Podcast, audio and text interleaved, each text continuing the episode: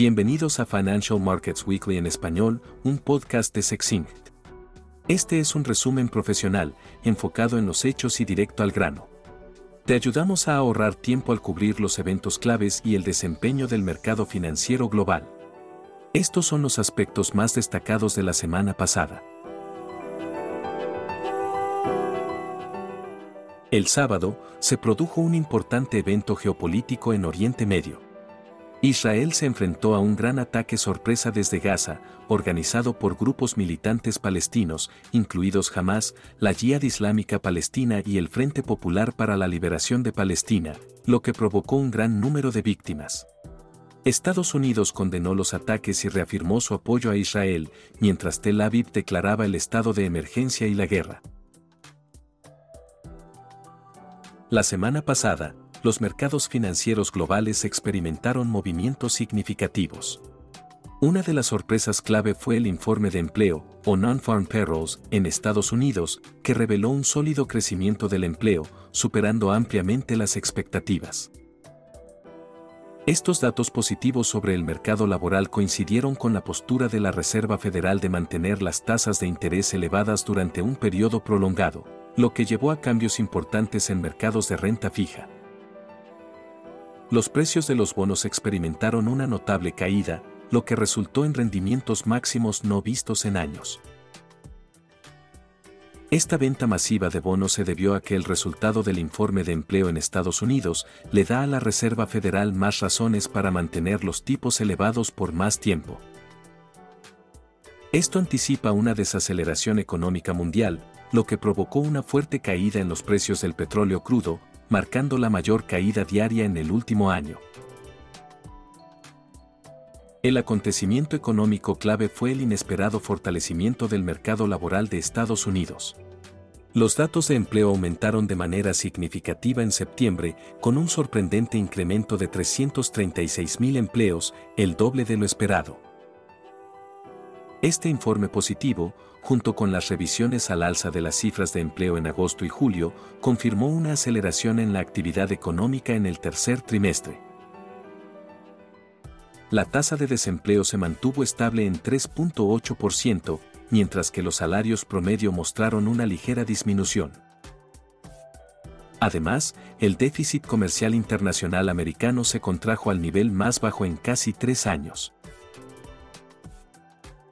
Los funcionarios de la Reserva Federal reiteraron su narrativa de tasas más altas durante más tiempo, a través de varios discursos la semana pasada.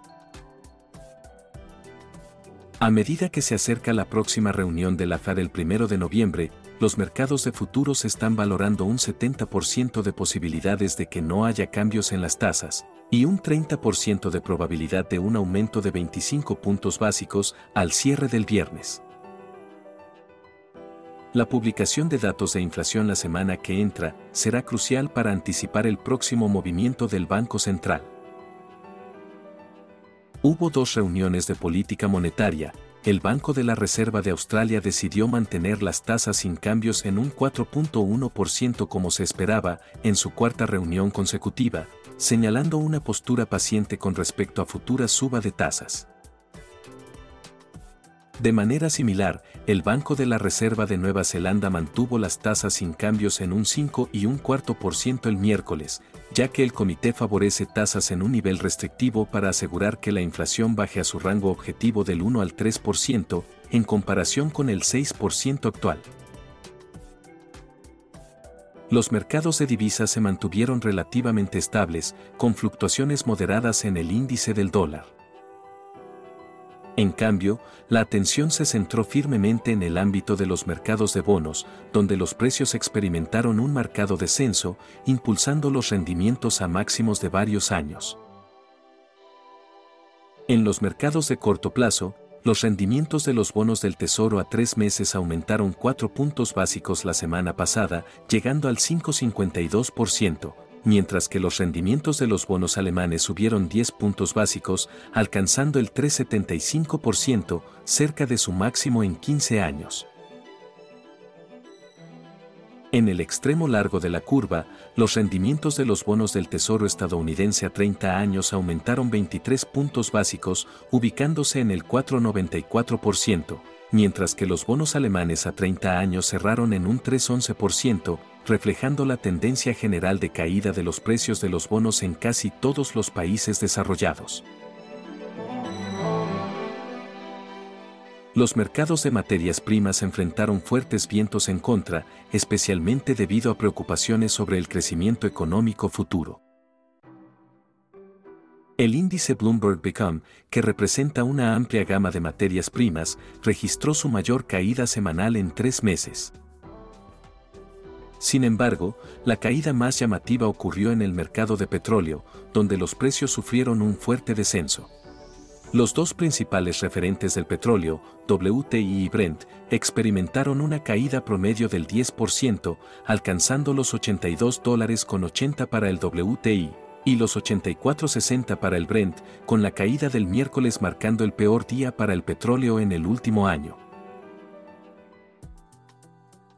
Los mercados de acciones desarrolladas experimentaron un desempeño mixto la semana pasada, con variaciones notables entre los índices líderes mientras que el SIP 500 y el Nasdaq Composite lograron cerrar la semana con ganancias, el panorama fue bastante diferente en Europa y Asia, donde los índices desarrollados registraron descensos. El índice Stocks 600 de Europa cayó durante tres semanas consecutivas a su nivel más bajo en seis meses. Las tasas de interés más altas han comenzado a afectar a las acciones de valor, impactando especialmente a sectores tradicionalmente vistos como refugios para ingresos de dividendos estables.